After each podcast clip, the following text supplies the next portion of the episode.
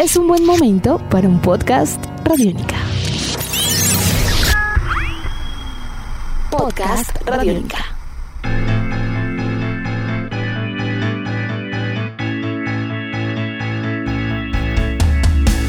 Bienvenidos al nuevo podcast Radiónica, la vida sin maquillajes, las historias de las personas en sus cotidianidades en estos días de pandemia. Hoy, nuestro invitado es Santiago Cardona. Él trabaja en una empresa de vigilancia, ofrece sus servicios, atiende a las personas y vamos a conversar sobre su tarea, sobre su rol, pero además cómo ha vivido, con quién ha compartido estos días de pandemia. Podcast Radiónica.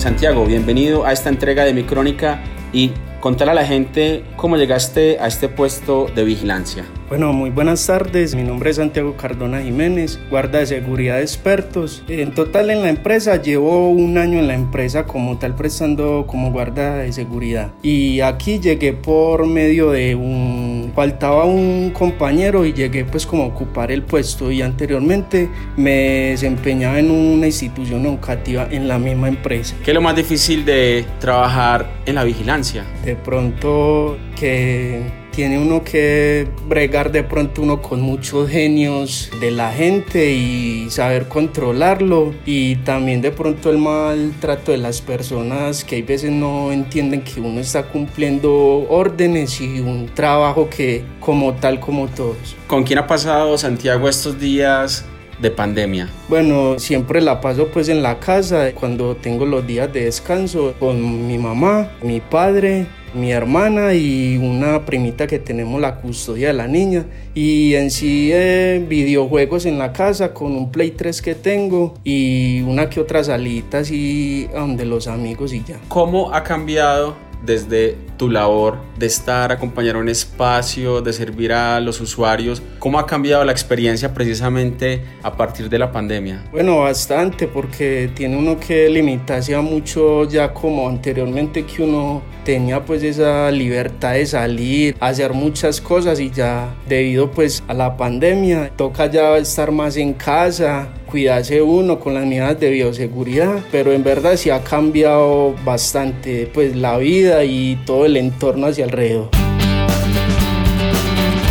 ¿Qué aprendizajes le han quedado a Santiago de esta pandemia?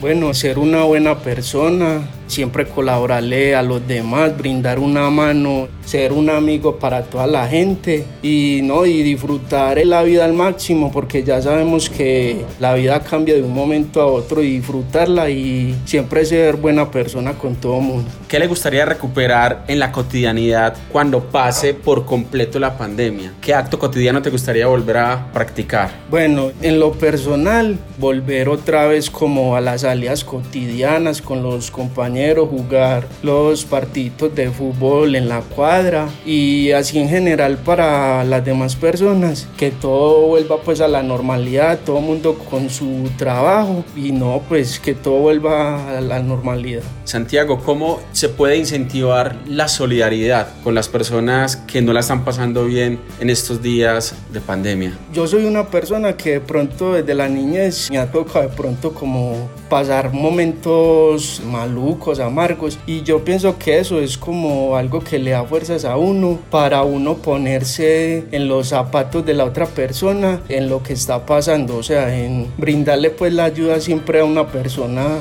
en lo que pueda uno colaborar.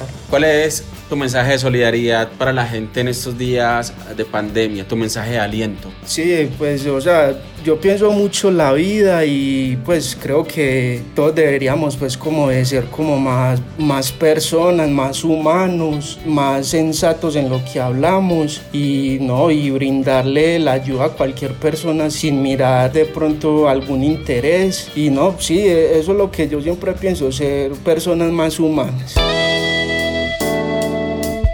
Gracias Santiago por estar en este podcast Mi Crónica La Vida sin maquillaje. Mi nombre es Santiago Arango y seguimos retratando el quehacer, la cotidianidad de las personas que habitan este país. Somos Radio Pública, somos Radio Cultural, somos Radio Única. Gracias por su escucha. Hasta la próxima.